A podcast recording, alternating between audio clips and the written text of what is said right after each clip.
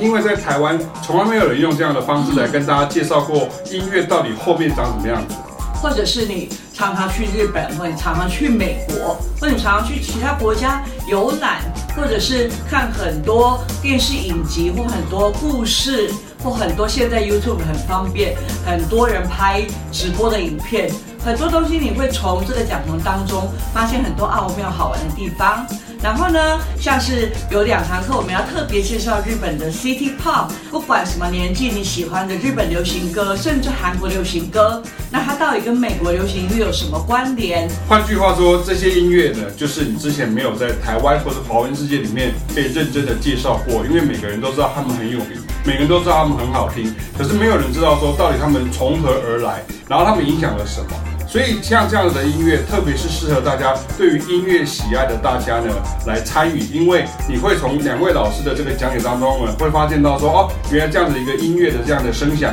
这么容易就被老师破解，原来这个声音我也可以做得到。